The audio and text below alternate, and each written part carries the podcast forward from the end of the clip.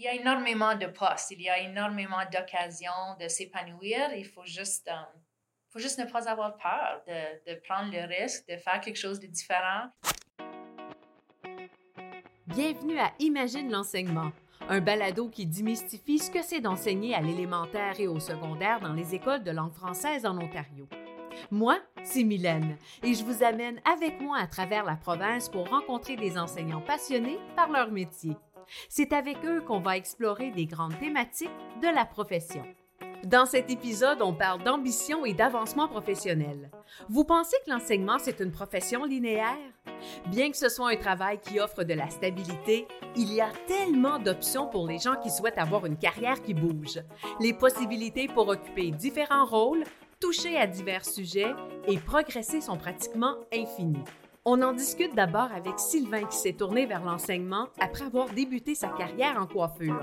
Le milieu de l'éducation est le terrain de jeu parfait pour exercer son côté innovateur. Il est aujourd'hui directeur pédagogique dans la région de Windsor. C'est drôle parce que souvent on se lance en, enseignement puis on pense souvent que c'est une vocation. Euh, pour moi, ça me fait peur parce qu'on se questionne, euh, c'est quoi vraiment une vocation? Je l'ai tue. Donc, je me suis mis en état de réflexion et j'ai réfléchi à qu'est-ce que je jouais quand j'étais tout petit, euh, sans influence de la société ou de la famille, juste caché dans mon sous-sol, je jouais à l'école. Euh, donc, ça m'a fait revivre certains souvenirs que j'avais comme petit enfant. Et ensuite, euh, je suis arrivé à Windsor, je me suis lancé dans mon éducation à moi pour aller vers l'enseignement, pensant vraiment que ce serait pas mal ça. Je, je me voyais en salle de classe pour les prochains 20 ans. J'avais déjà 33 ans. J'ai dit, ça va être une belle carrière, c'est parfait. Ça n'a pas pris trop de temps, par contre, que j'ai vu beaucoup d'opportunités de faire d'autres choses. Et euh, l'énergie en moi de vouloir toujours améliorer quand je vois quelque chose qui ne va pas trop bien ou quand j'ai des idées euh, et de bâtir mes relations avec d'autres directions, des surintendants, euh, de gagner la confiance et les conversations, de dire Hey, j'ai une idée de projet. Donc, l'initiative personnelle et professionnelle aussi m'a beaucoup guidé et aidé parce que si on proposait un projet, je le menais à fond et, je doublais les bouchées pour voir comment plus loin qu'on peut aller. Euh, parce que j'y croyais. Euh, j'aime beaucoup l'innovation. Donc, euh, de rester dans le statu quo et de répéter la même chose, pour moi, ça ne marche pas. Des idées de projet, ce n'est pas ce qui manque chez Julie, une enseignante au secondaire à Ottawa qui en est elle aussi à une deuxième carrière. Chanceux, je pense je suis bien tombée. Dans notre conseil scolaire, dans le fond, euh, on a la possibilité de, de, faire des offres de services pour des programmes spéciaux. Les programmes Focus, c'est des programmes euh, de 11e, 12e année qui permettent euh, aux jeunes de vivre une exploration de carrière de façon intensive pendant un semestre. Puis ce qui m'a emmené là, c'est que j'ai fait la proposition d'un programme, puis ils ont vu, dans le fond, ils regardent mon expertise, puis le curriculum vitae, l'expérience que j'ai eue auparavant. Nous, on a une quinzaine de thèmes pour des programmes focus. Euh, construction, euh, cuisine, euh, auteur-illustrateur, mode et design, soins vétérinaires, soins de santé. Il y a une quinzaine de thèmes. Et chacun de ces enseignants-là ont déjà une carrière précédemment dans un, dans un domaine respectif. Fatima est conseillère pédagogique pour le conseil scolaire Via Monde. Elle accompagne entre autres les enseignants en tout début de carrière. On a discuté des diverses possibilités d'emploi dans le monde de l'éducation en Ontario, que ce soit par exemple dans les conseils scolaires ou à l'Office de la qualité et de la responsabilité en éducation, qu'on appelle communément l'OQRE. On n'est pas forcément ancré à la salle de classe. Tu peux devenir accompagnateur, tu peux devenir conseiller pédagogique. Euh, après un certain nombre d'années euh, dans la salle de classe, tu peux devenir direction d'école, tu peux devenir direction des services. Tu peux travailler au ministère. Là, on a beaucoup de prêts des services qui, est fait. On peut travailler au ministère pendant, deux ou trois ans. On peut travailler à l'OQRE. Euh, on peut travailler pour des organismes en éducation. On peut même travailler pour des, entreprises privées qui créent des, des, ressources pédagogiques. Donc, on a énormément d'enseignants qui ont créé même leur propre entreprise qui crée des ressources pédagogiques.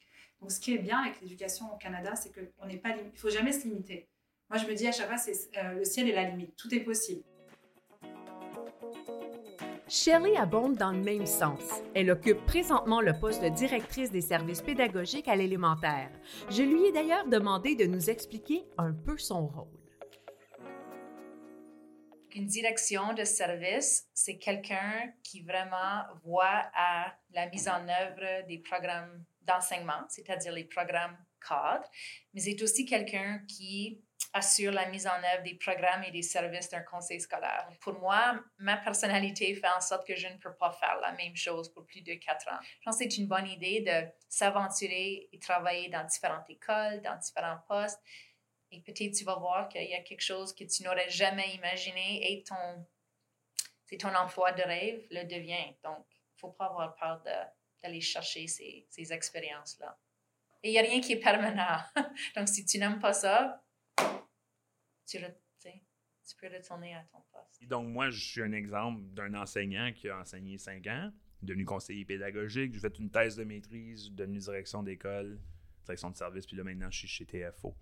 Euh, donc, oui, il y a toujours euh, une possibilité de, euh, de développer ton leadership et d'aller dans, dans, des postes, soit un peu plus spécialisés comme conseiller pédagogique, parce que tu vas vraiment approfondir un domaine d'expertise. Oui, oui, il y a la salle de classe, mais il y a, mais il y a des entités comme le Centre Franco, des entités comme le CLI, des entités comme TFO qui embauchent des, des pédagogues pour développer du contenu par et pour des francophones.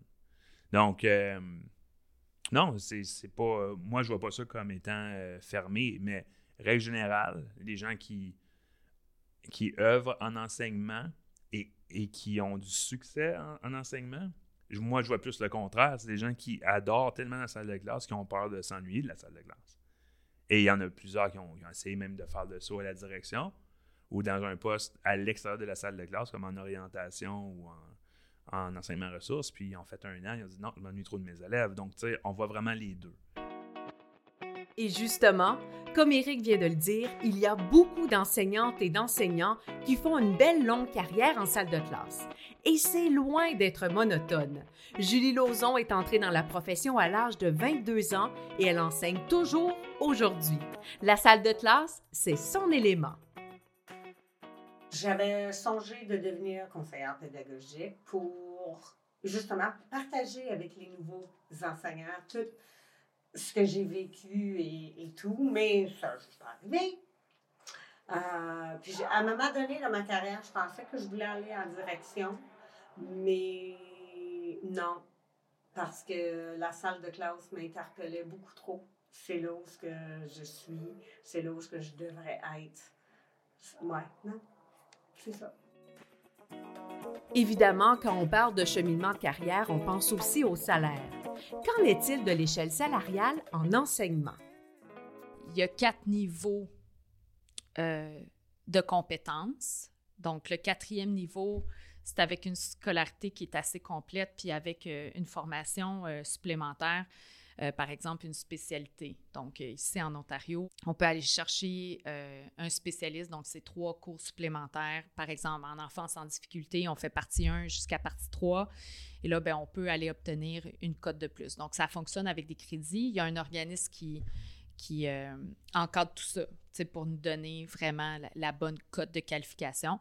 Et on, va, on va topper à 12 années pour la plupart des conseils. Euh, puis là, on, tourne autour du 99 100 000. Et là, ben, c'est sûr que, après 12 ans, 12 ans, c'est quand même jeune là, dans une carrière. Euh. puis bon, ben, côté euh, fonds de pension, ben, c'est un des meilleurs fonds de pension qui existent en Amérique du Nord. C'est sûr que si on va dans les postes de gestion, ben, on peut monter. Là. on a juste à regarder sa Sunshine List. Il y a beaucoup de personnel qui vient du milieu de l'éducation qui est sur cette liste-là. Puis ce salaire-là, il faut comprendre qu'il n'est pas sur, basé sur 12 mois, mais il est basé sur 10 mois. La plupart des enseignants vont faire le choix d'étaler leur paye sur 12 mois pour avoir euh, une paye récurrente durant l'été, mais c'est un salaire qui est basé sur 10 mois de travail. Libre à vous de faire ce que vous voulez durant l'été. Et moi, je connais des enseignants qui, qui, gèrent un autre business, euh, qui ont, qui ont d'autres choses euh, à côté. Donc oui, le domaine de l'éducation offre de vraiment belles occasions professionnelles, mais l'enseignement touche aussi à un autre type d'ambition, celle de faire une différence. Frédéric a commencé sa carrière dans le domaine en tant qu'animateur culturel avant de se tourner vers l'enseignement. Pour lui, s'impliquer dans les activités parascolaires est un moyen de contribuer à offrir une expérience positive à ses élèves. Une chose que, en fait, dont on n'a pas parlé encore, mais tout l'aspect parascolaire, euh, il y en a plusieurs qui, parce que, euh, entraînent des équipes sportives, qui entraînent euh, la, troupe de théâtre, la, troupe d'impro, ces choses-là. Ça, c'est quelque chose qui, qui, est une super belle partie de la job d'enseignant. Il y en a qui, qui, entraînent des équipes sportives, qui les amènent à, des championnats provinciaux, puis qui vivent des expériences absolument fantastiques avec les élèves. donc, il y, a, beaucoup de place en dehors de la salle de classe pour vivre des, expériences positives avec les élèves. Puis ça, c'est un aspect vraiment clé de l'éducation, je pense. Si on y repense nous-mêmes à notre secondaire, on ne se rappellera pas nécessairement de ce que j'ai appris dans tel cours ou tel cours, mais tu vas te rappeler des expériences que tu as vécues de ton tournoi d'impro, de ton tournoi de basketball, de, ce que tu as fait. Tu décides ce que tu veux faire et tu décides de ce qui va te rendre le plus heureux, mais il faudrait pas accepter un poste juste parce que c'est facile. Faut vraiment s'assurer que c'est ce qu'on veut pour les bonnes raisons. Parce qu'au bout de ligne, on a des enfants qui dépendent de nous et ça se voit. Un enseignant qui n'est pas engagé, qui ne veut pas être là, ça se sent, ça se voit. Donc, il faut absolument que, que les élèves ressentent que monsieur, madame veut être ici et est ici pour moi. Um, je pense que ça fait toute la différence euh, pour nos élèves. En enseignement, comme dans n'importe quelle profession, les occasions de monter les échelons sont présentes si le désir de le faire y est. Alors que plusieurs enseignants se sentent sur leur X dans la salle de classe avec les élèves, d'autres l'utilisent comme un tremplin.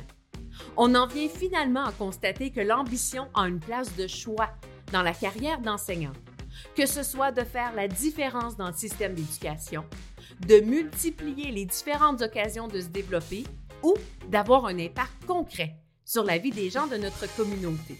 Un grand merci aux deux Julie, à Eric, Shirley, Fatima, Frédéric et Sylvain d'avoir partagé avec nous leur passion pour l'enseignement à travers ce balado.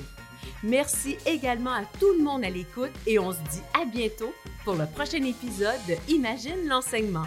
Salut! Ce balado est une production de l'Université d'Ottawa et découle de la stratégie ontarienne de recrutement et de rétention du personnel enseignant de langue française. Ce projet est rendu possible grâce à l'appui financier du gouvernement du Canada et du gouvernement de l'Ontario dans le cadre de l'entente Canada-Ontario. Merci.